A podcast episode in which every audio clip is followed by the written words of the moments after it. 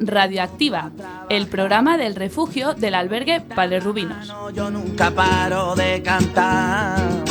Que a mí me llaman el descanso porque Dos jueves de cada mes podrás escucharnos de 6 a 7 de la tarde aquí en la emisora Quack FM en la 103.4. También nos puedes seguir en directo desde la página web www.quackfm.org. soy un bohemio de la vida que yo no tengo nada que ver. Y en plena primavera, aunque el tiempo no acompaña, eh, empezamos nuestro décimo tercer programa. En él abarcaremos multitud de temáticas. Arrancaremos con todas las noticias de actualidad y culturales de esta semana a cargo de José Luis Vázquez y José Manuel flores. Continuaremos con todo el deporte, como ya nos tiene acostumbrados en Radioactiva, impera el deporte rey, el fútbol. UEFA y Champions serán los temas de hoy, nos lo contará Alfonso Chamorro. En Todos por Igual vuelve una entrevistada que estuvo a principio de temporada, esta vez para contarnos en más detalle su experiencia con nosotros, el albergue. Será en unos minutos con Alberto Rizzo.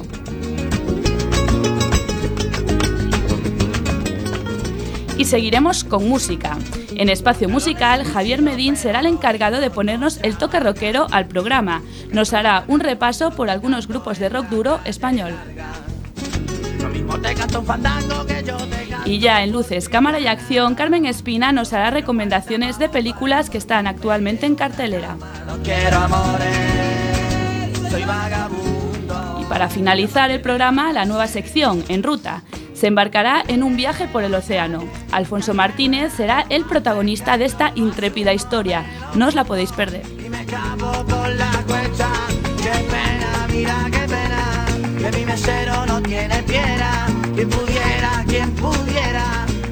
Este programa está realizado por muchas personas del refugio del albergue Padre Rubinos. Algunos nos acompañarán hoy aquí con sus voces y otros nos escuchan desde el refugio. En la parte técnica se encuentra Alba Puente y yo soy Clara de Vega. Empezamos.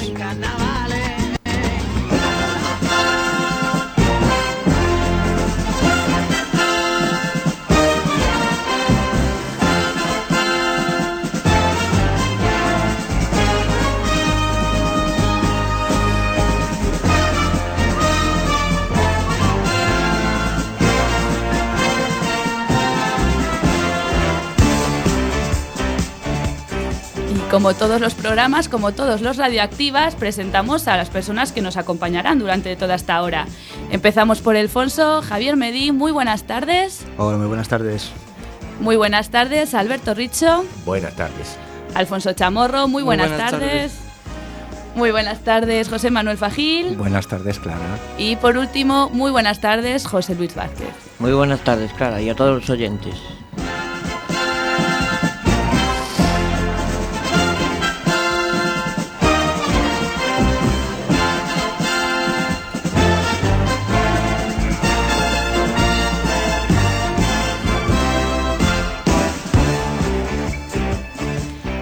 Para comenzar, retomamos el espacio de actualidad que teníamos en los anteriores programas.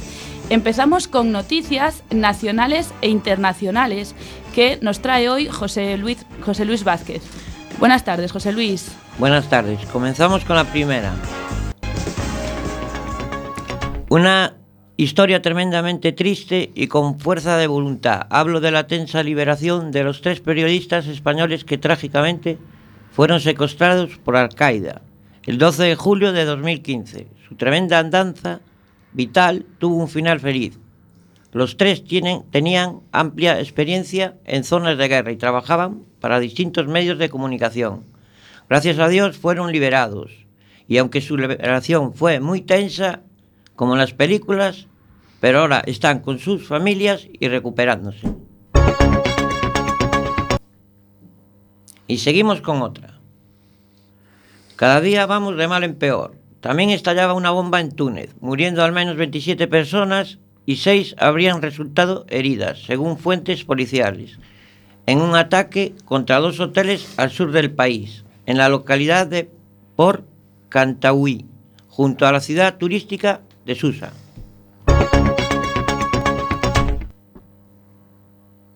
Para terminar, una noticia buena para nosotros y el medio ambiente en general. La décima semana de los geoparques conmemora el 50 aniversario del cierre de las minas de Rodalquilar, en Andalucía. El delegado territorial de Medio Ambiente de la Junta de Andalucía participó el día 9 de mayo en la actividad. Se celebró en el Centro de, de Visitantes de los Volcanes, en Rodalquilar, para la difusión y conocimiento del patrimonio geológico y minero y. Estas jornadas han sido impulsadas por expertos académicos e históricos y el respaldo de la Diputación Provincial de Almería, Consejería de Medio Ambiente, Ordenación del Territorio, Sociedad Española de Defensa del Patrimonio Geológico y varios más. Se han hecho múltiples actividades dirigidas a todos los públicos. Talleres para los niños sobre fósiles, de la elaboración de la cerveza ecológica, senderismo por las salinas de Cabo de Gata, entre otras cosas. Estas noticias son las que cuentan para recuperar el mundo que estamos destrozando, no las otras dos que son destructores de vida. Y esto, a ver si nos concienciamos y viviremos mucho mejor.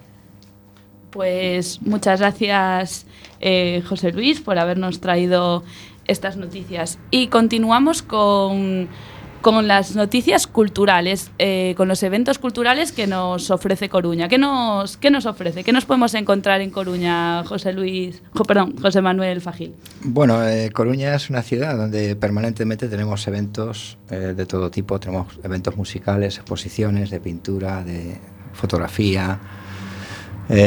Siempre podemos encontrar alguna presentación en algún libro, en alguna biblioteca. Yo he seleccionado tres en particular. ¿Eh?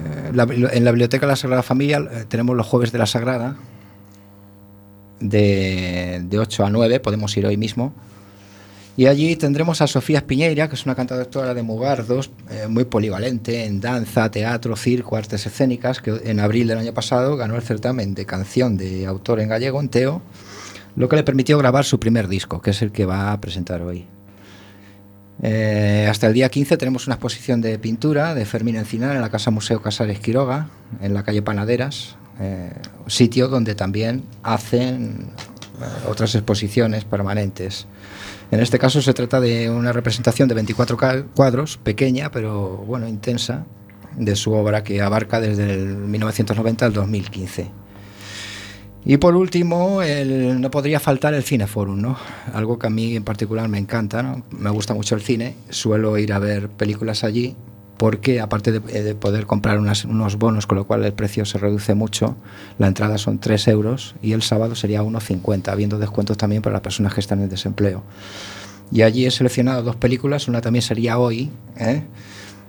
Es una película que se llama La jaula de oro de Diego Queimada Díez, que son, eh, trata de tres jóvenes de Guatemala que van a los Estados Unidos a buscar una vida mejor. Por el camino hacen la, amistad con un indígena de Chiapas y emprenden el camino juntos, pero al llegar allí se dan cuenta de que la cosa no es tan fácil. Y luego otra que sería la semana que viene, también eh, tenemos tres días para verla, también con sus precios reducidos, que sería Techo y Comida de Juan Miguel del Castillo, que trata de Rocío, que es una madre soltera y sin trabajo que no recibe ningún tipo de ayuda. Entre la vergüenza temor y el temor a perder a su hijo, la situación, como no podía ser de otra manera, empeora cada día. ¿Y cómo acaba la película? Pues no lo vamos a revelar, tendréis que ir a verla.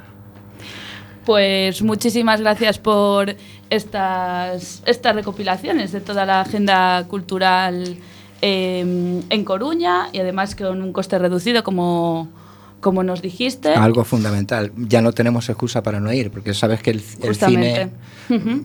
eh, vas al cine, pues son 8 euros entre las palomitas, los perritos, la hamburguesa, pues te pones en 30 euros. Aquí, sin embargo, tenemos esas alternativas sí, para. No hay excusa.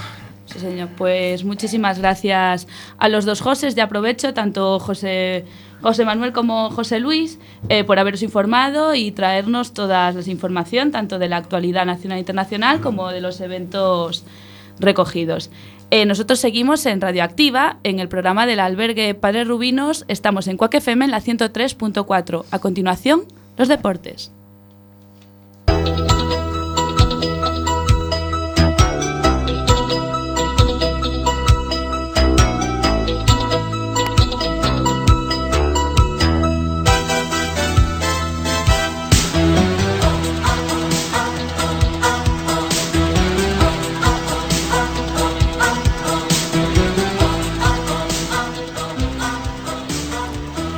Comienzan los deportes. Hoy, como ya nos tienen habituados los últimos colaboradores, la sección tratará sobre ese deporte tan poco conocido, ese de quien casi nadie habla.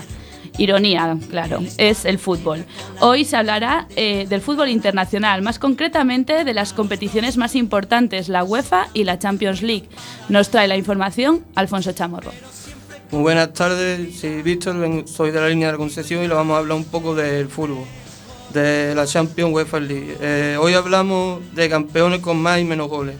Dimitrio y Albertini, Marcelli y de, Marcel y de Saigi de la Milan del 1994. El equipo que, que marque más goles ganará en casi cualquier juego, pero eso no quiere decir necesariamente el equipo que más goles mete y es el, el que gana los torneos. En las semifinales de la temporada 2015-2016 de la competición continental están los ataques prolóficos del curso. El Valle marca 2,55 goles por partido y el Real Madrid 2,36, así como las defensas más aferreas del campeonato. El Real Madrid es y el Atlético solo han encajado 0,45 goles por partido. Sin embargo, el City también está en semifinal, a pesar de tener un promedio de 1,64 goles por partido y haber encajado un gol por encuentro. La UEFA.com hace un repaso a las esta- estadísticas goleadoras del- de los anteriores campeones de Europa. por su equipo, su ciudad, su país. No se puede contar, es algo especial. Hablamos del portero Oblak, el, el muro del Atlético de Madrid, publicado martes 3 de mayo de 2016 a las 12 horas. El guardameta esloveno es considerado por muchos el mejor portero de la liga, pero sus primeros pasos en el conjunto rojiblanco no, no fueron del todo sencillos. Han Oblak es un seguro de vida bajo los palos. Han Oblak acumula 8 partidos de 11 sin encajar en la UEFA, en la UEFA Liga. Esta temporada sin lograr al noveno en la huerta ante el Valle. El Atlético estará en la final.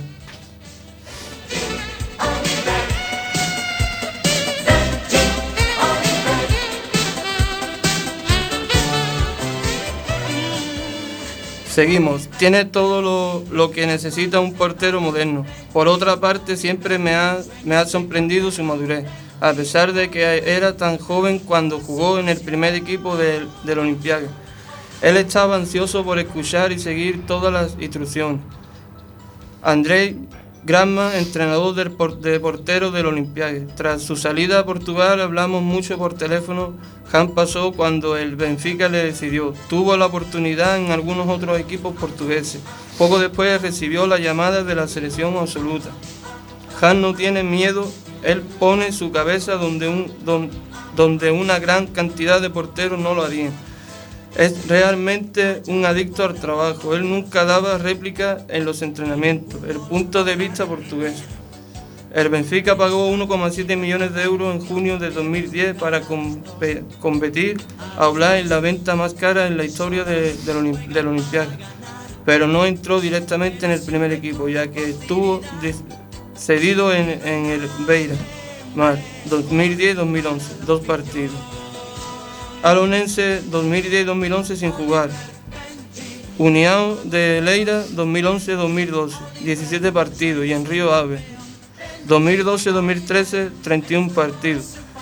Nuno Oliver, Benji, los magos del balón. Benji, Oliver, sueños de campeón.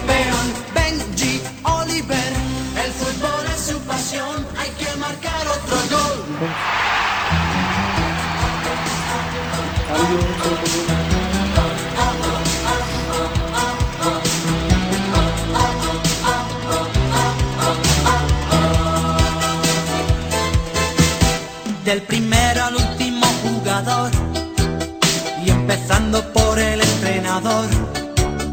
Todos tienen que saber su papel para salir a vencer. A vencer. El orgullo de luchar a morir. Por su equipo, su ciudad, su país. No se puede. Bueno, pues con esto terminamos de hablar de la UEFA Champions League. Muchas gracias a todos, o o por estar aquí en la radio, por ser mi primera vez y doy paso a otras personas para que puedan seguir hablando.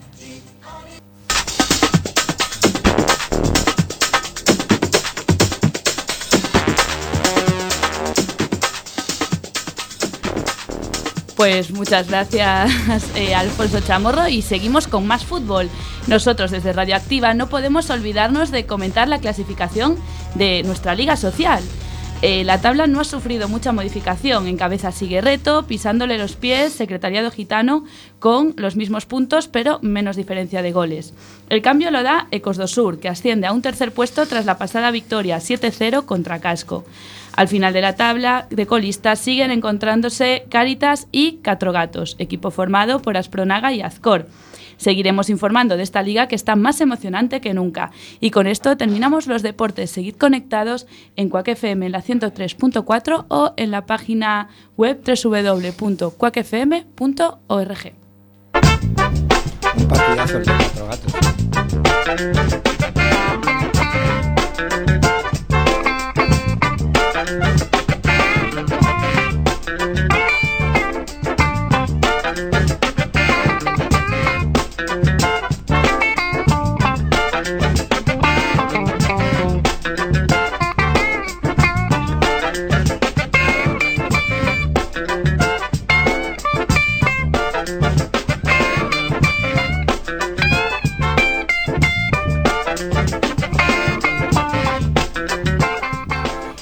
continuamos en Radioactiva, en la radio del albergue Padre Rubinos, cuando son las 6 y 17 minutos en directo.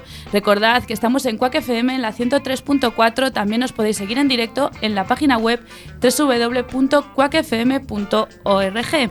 A continuación eh, viene una entrevista muy muy especial a una persona para nosotros muy muy especial que viene aunque detrás de en la pecera nos acompaña todos los jueves eh, que hacemos radioactiva haciendo fotos y es la encargada pues de dar ánimos de hacer fotos y de estar siempre ahí apoyando. Y hoy le toca estar en el otro lado. Será una entrevista seguro que muy interesante es a continuación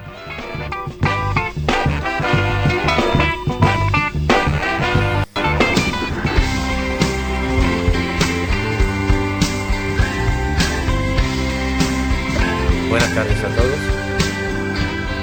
Eh, bienvenidos a todos por igual. Les habla Alberto Rizzo. En el programa de hoy tenemos el honor de contar con una persona muy especial para nosotros. Nos visitó a principios de temporada haciendo una intervención muy breve, pero muy emotiva. Hoy tenemos el lujo de tenerla en exclusiva. Hablamos de María Ayo, una alumna en prácticas que estuvo nada más ni nada menos que seis meses con nosotros. Buenas tardes, María. Buenas tardes, Alfonso.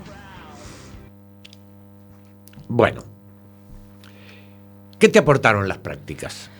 Pues eh, las prácticas me aportaron muchísimas cosas positivas en mi vida porque conocí un montón de gente, de diferen- mm, gente muy diferente, eh, de muchos sitios, con experiencias muy diferentes, que fueron a parar al refugio con, por diferentes motivos.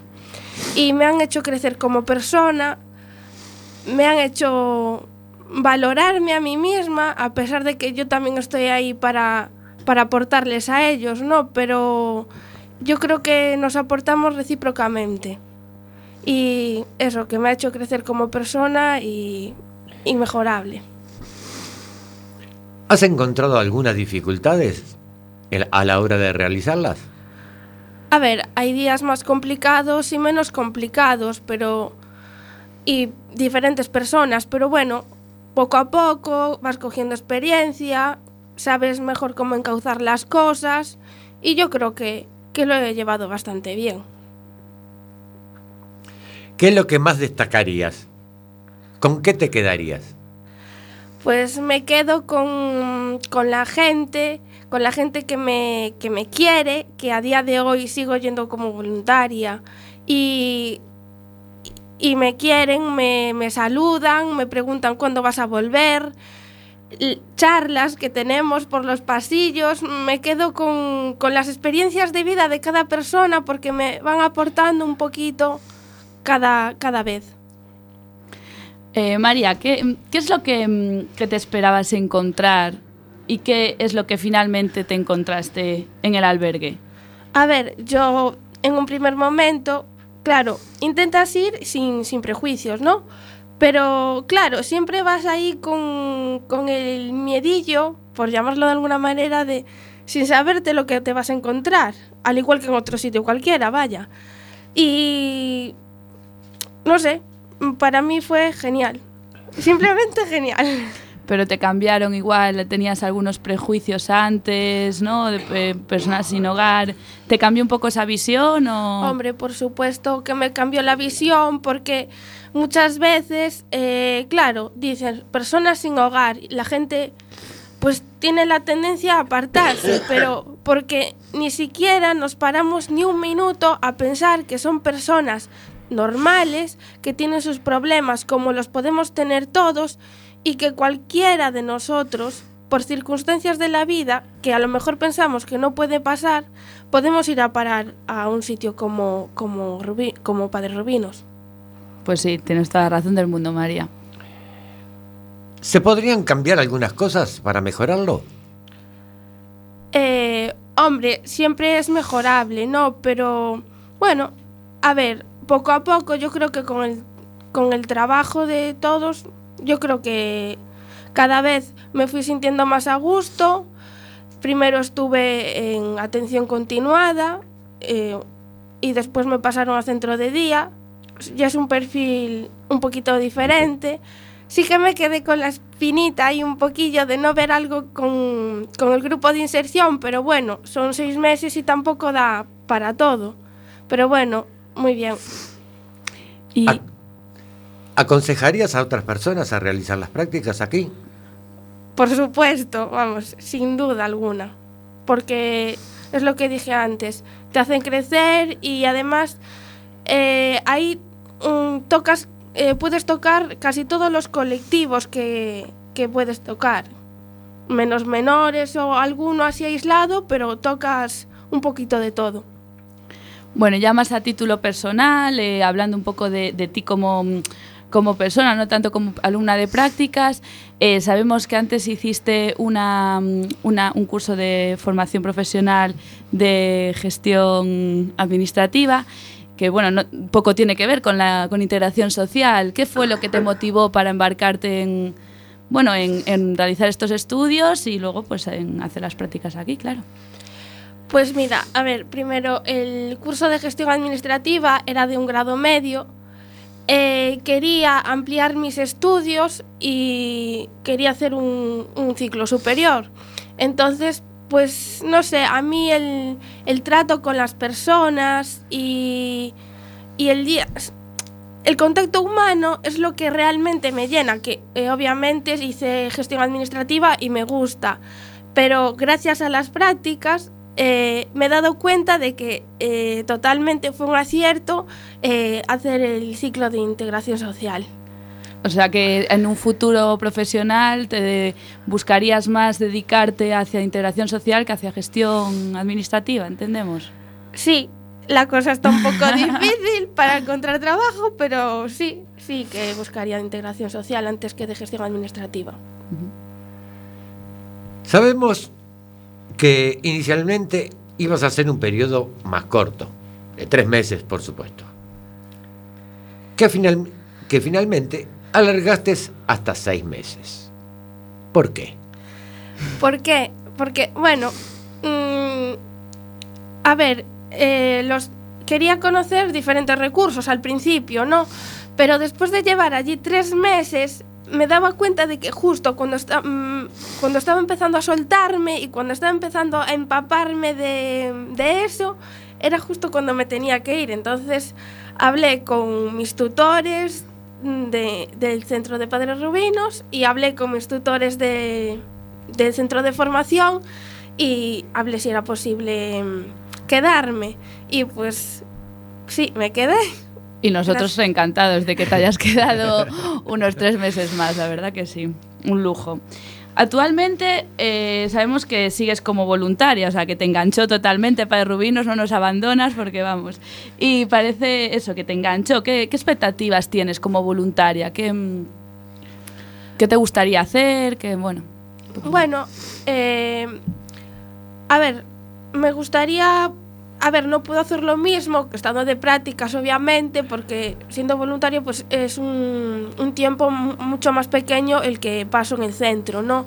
Pero bueno, eh, me gustaría hacer actividades pues que no se pueden hacer o por falta de tiempo o y, y entonces pues eh, me gusta bueno actividades y aportarle a la gente lo que le ha aportado hasta ahora vaya También nos ha contado un pajarito que, en relación a tu trabajo como voluntaria, te estás haciendo cargo desde hace poco tiempo de la biblioteca.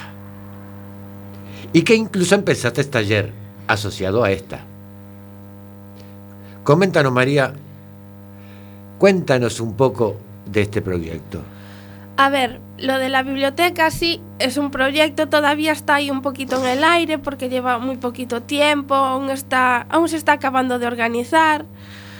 Eh, se pusieron libros nuevos, eh, se estuvo registrando para poder hacer préstamos, aún hay que atar ahí unos cabos. Y también decidimos hacer una actividad de animación a la lectura, que era un ámbito que estaba bastante desatendi- desatendido, entre comillas, y que los usuarios también nos trasladaron que les gustaría que les gustaría algo relacionado con la biblioteca y con la lectura. Y me pareció buena idea, pues, eh, animar a que la gente lea, al uso de la biblioteca, porque mm, los libros y las estanterías no están allí de adorno, vaya.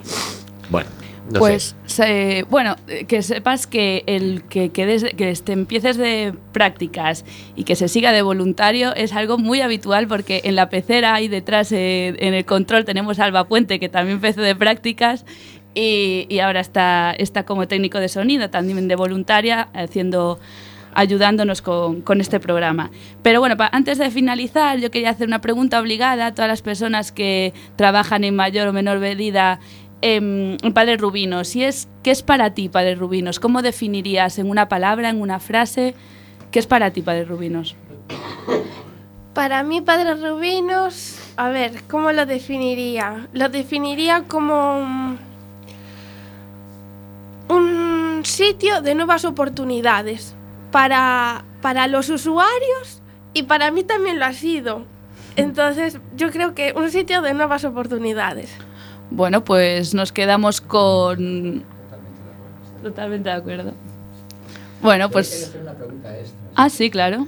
Por Eh, supuesto. ahora la biblioteca está cerrada con llave. Y antes los libros estaban al acceso, ¿no? Ahora no está un poco más de adorno ahora que antes. ¿Tú qué opinas de ello? No, la verdad... es que a mí me encanta leer, entonces muchas tardes yo me, me sentaba ahí con un libro y ahora sin embargo, pues, ¿a qué se debe esto?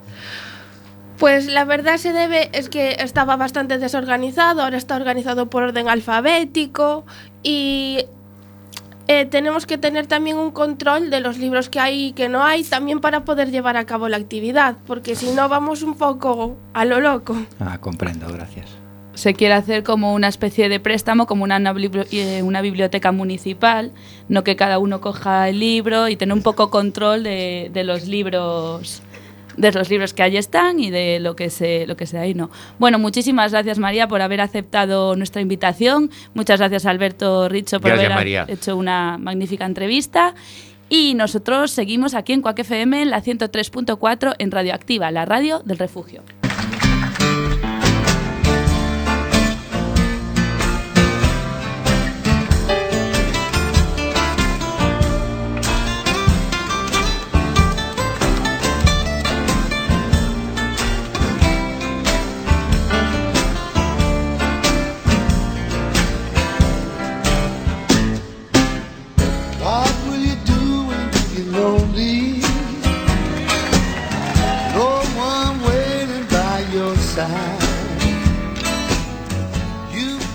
Bienvenidos a Espacio Musical, soy Javier Medín. En la sección de hoy vamos a hacer un, repaso por tres grupos de, eh, de rock duro español.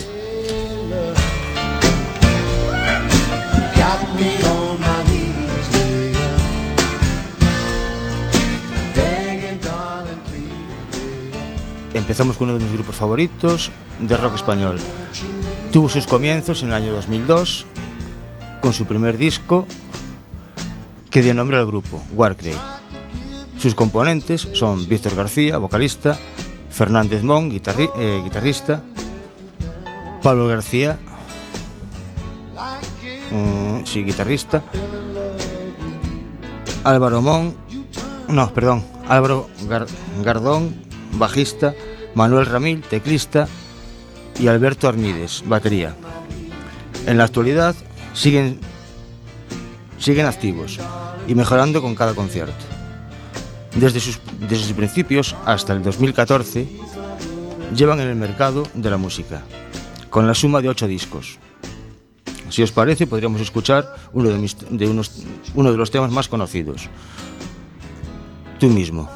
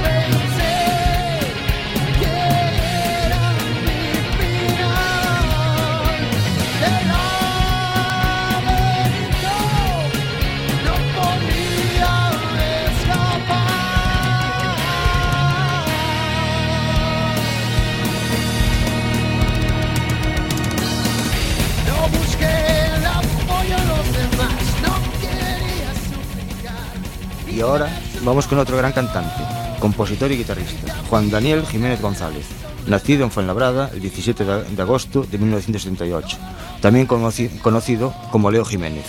Ha sido vocalista de Extravaganza hasta el, hasta el 2006, cantante y guitarrista de un, de un grupo español de metal gótico, Extravaganza, y fue cantante y guitarrista y líder de la banda que lleva su nombre, Leo 33 033. Escuchamos a continuación uno de sus temas.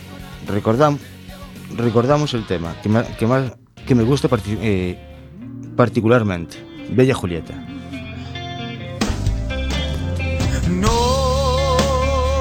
Nómbrame esta susurrándome.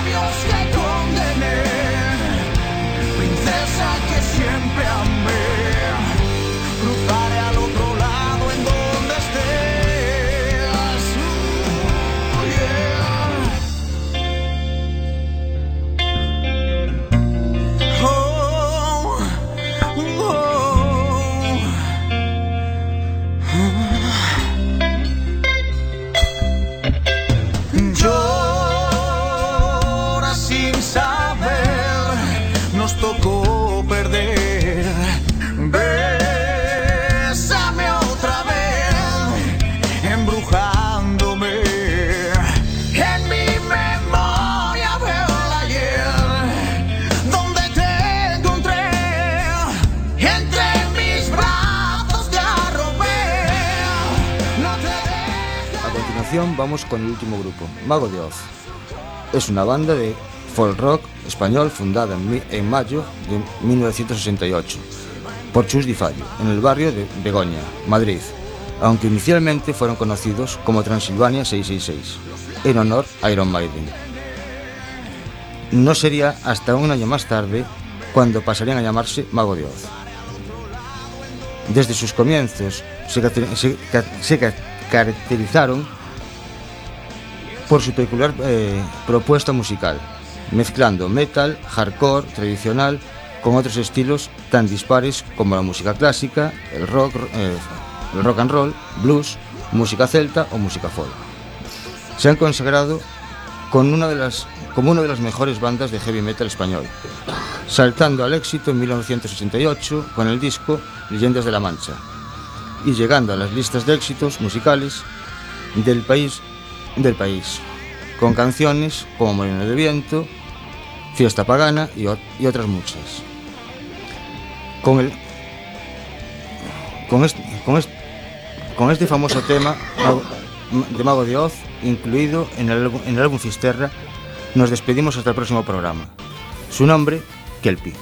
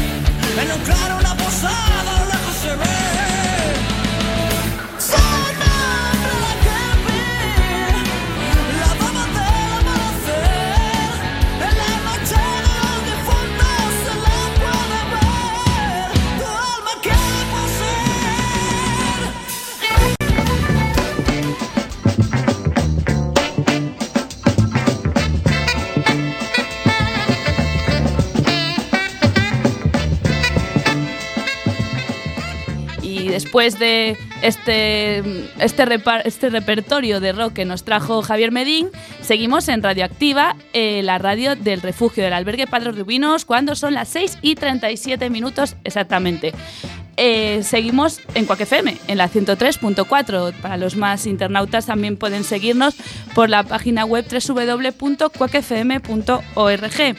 A continuación, Carmen Espina nos trae una- unas recomendaciones de las películas con motivo de la eh, pasada celebración de la fiesta del cine que tuvo lugar estos días. La escuchamos. Es a continuación.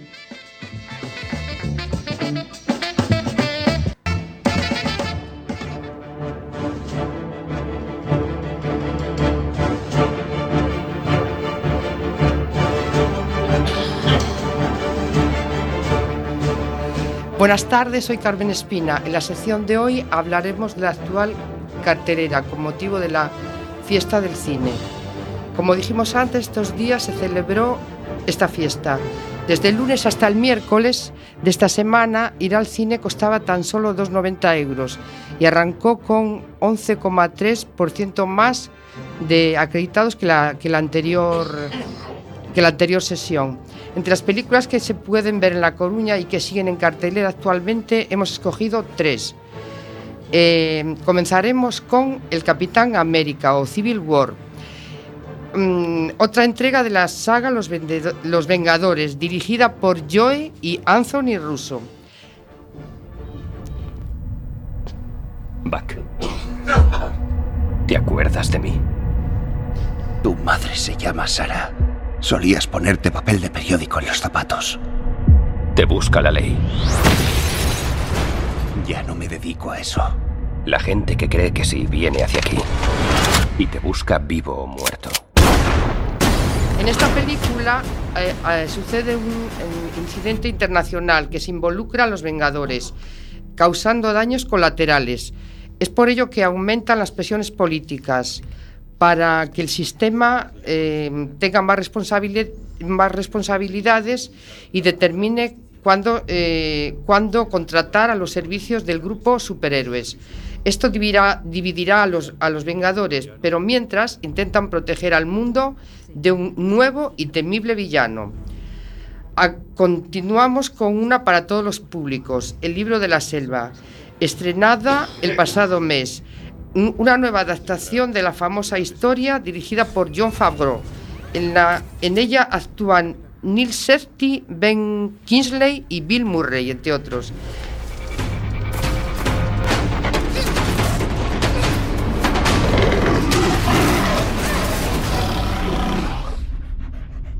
Si no aprendes a correr con tu manada, un día de estos le servirás de cena a alguien.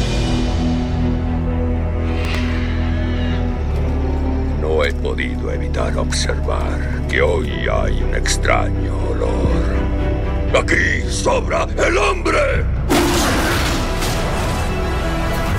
¡Corre, Mowgli!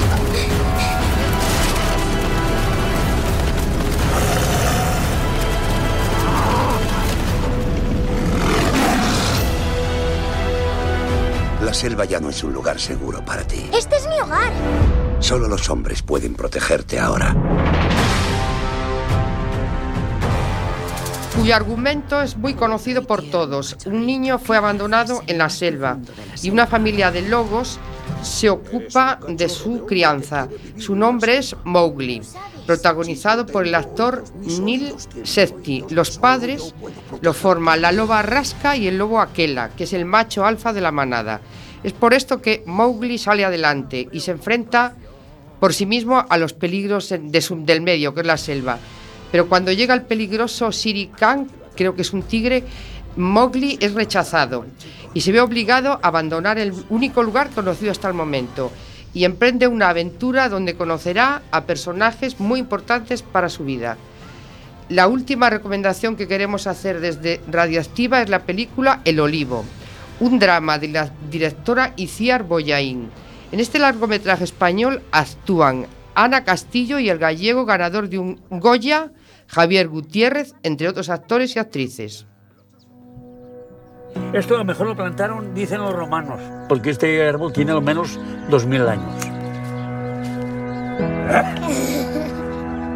¿Qué piensas? Pues pienso en que no pienso vender. Y ese árbol es mi vida. Y vosotros queréis quitarme mi vida.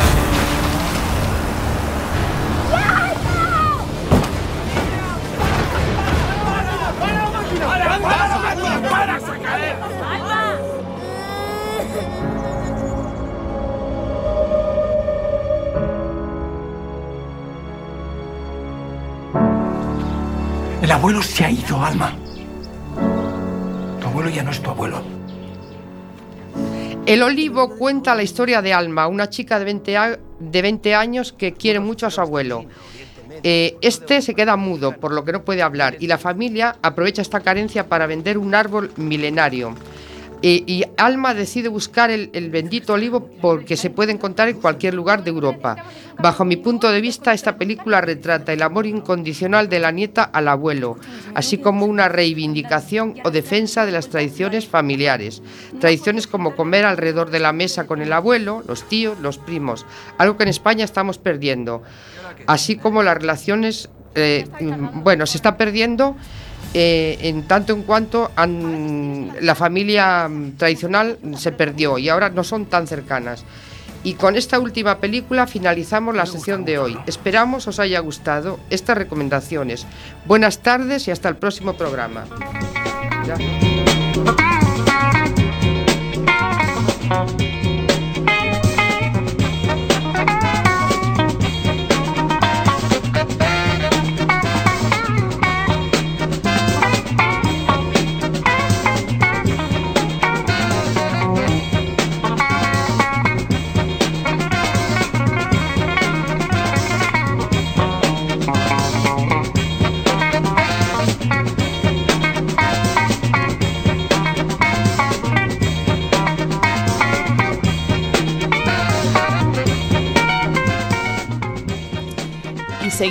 Aquí en Radioactiva en el programa del albergue Padre Rubinos, del refugio. Son las 6 y 45 minutos.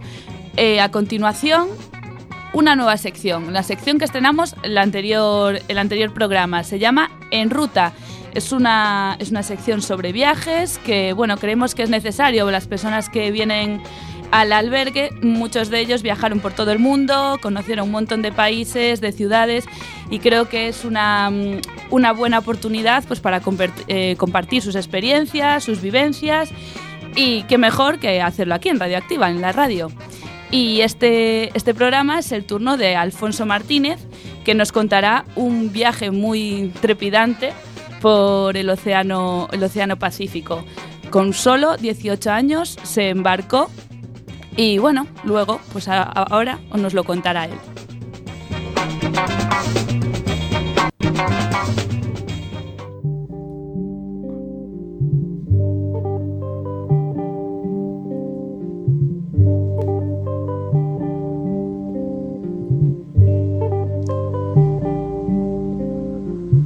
Todo pasa y todo queda, pero lo nuestro es pasar, pasar haciendo Hola, buenas tardes. Soy Alfonso Martínez. Bienvenidos a En Ruta y esto es un espacio de deportes. ni dejar en la memoria de los hombres mi canción. Yo amo los mundos sutiles, ingrávidos y gentiles como pompas de jabón. Me gusta verlos pintar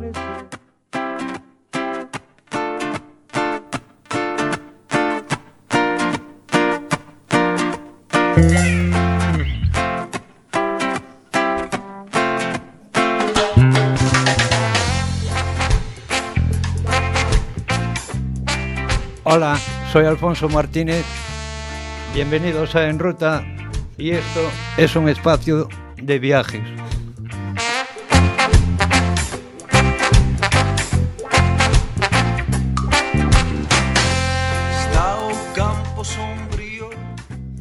Bueno, os voy a contar uno de los viajes que yo hice por el Océano Pacífico.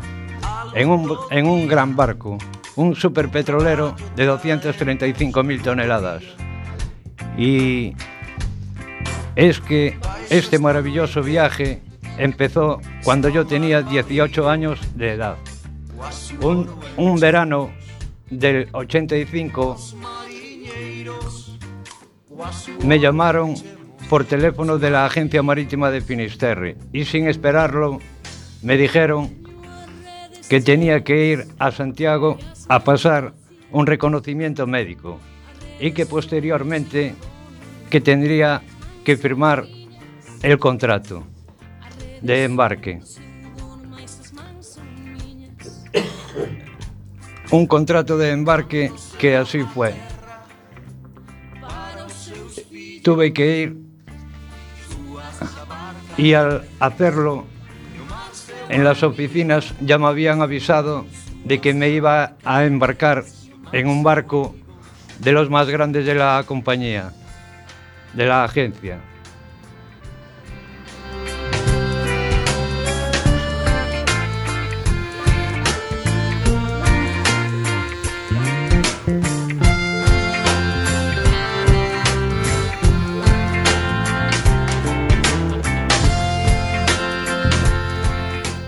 El barco se llamaba South Pacific y al embarcarme tuve que ir a coger el barco a Kuwait, al Golfo Pérsico. Salí de Santiago con destino Madrid-El Cairo y El Cairo-Kuwait. Finalmente, cuando llegué al puerto de Kuwait y vi el enorme barco, mi primera impresión fue increíble. Me dije, esto no puede estar pasando. Esto no me puede estar pasando a mí.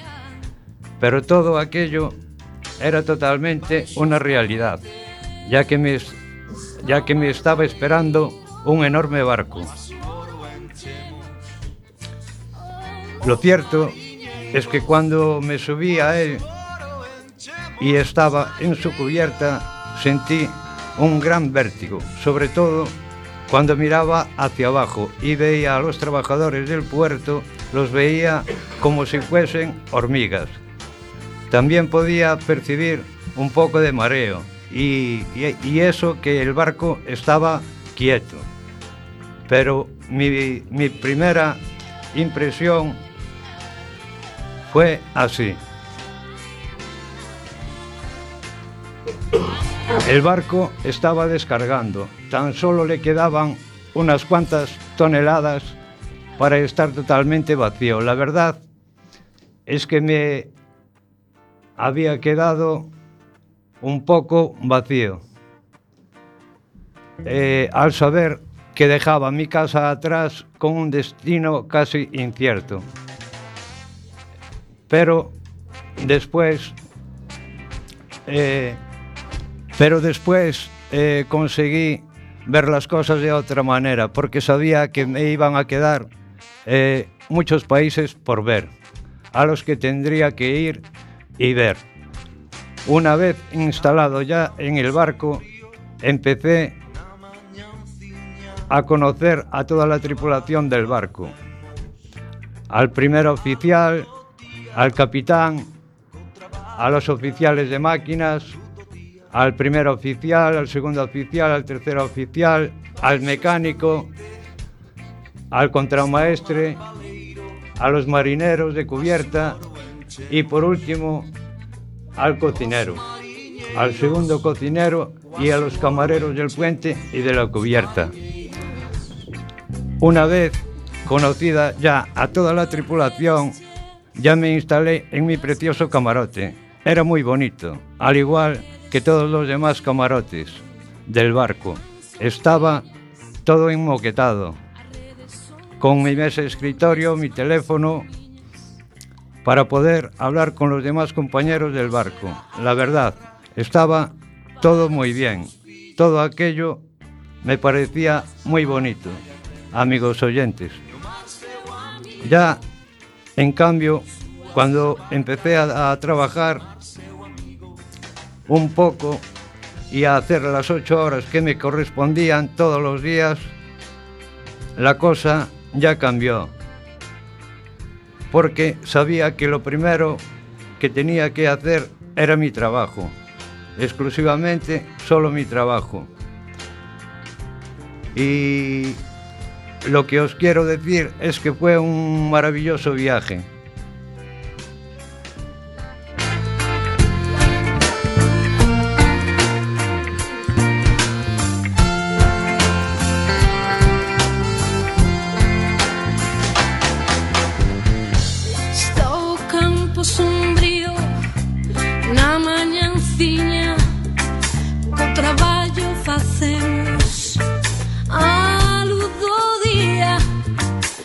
traballo traemos a luz do día. Bueno, al llegar a Kuwait, dejé atrás aquella maravillosa tierra, la tierra que yo tanto, tanto quería. Y Kuwait me gustó muchísimo. Fijaros si, si así fue, que aún me parece que fue hoy mismo. Pues como podéis ver, todo, aqu- todo aquel viaje me quedó, se puede decir, eh, grabado para siempre. Y es que fue muy bonito. Como os decía, dejando el primer puerto ya atrás y dirigiéndonos al Golfo Pérsico en medio del Océano Pacífico, Cuando íbamos avanzando, el mar estaba en calma. Se podía apreciar todo el horizonte, algunas gaviotas y, algún, y algunos barcos que navegaban por allí, cerca de nosotros. Pero ya al salir del puerto de Kuwait, acompañados por seis remolcadores, aquella escena ya me impresionó como todas las llegadas a los puertos que tocábamos, después de 15 días de navegación, que así eran las rutas. Todos los destinos que teníamos eh, que hacer, na- navegábamos 15 días y entrábamos en un país diferente y en un puerto diferente. También, pero todo aquello a mí me gustaba, porque conocía a países que yo nunca había ido antes, y algunos de ellos como Japón, Tokio, el Mississippi, Boston, eh, Kawasaki, Nueva Orleans, el Canal de Panamá, Jamaica, Bahamas, Honduras, Costa Rica, Ansburgo, que antes era Leningrado y después fue Stalingrado, África del Sur, África del Norte, etcétera. La verdad, fue un super viaje, un viaje maravilloso, del cual me siento muy orgulloso y, y que repetiría sin dudarlo. Es que fue un viaje impresionante, a la vez fantástico. Fantástico y maravilloso. Y, y poco más. Muchas gracias.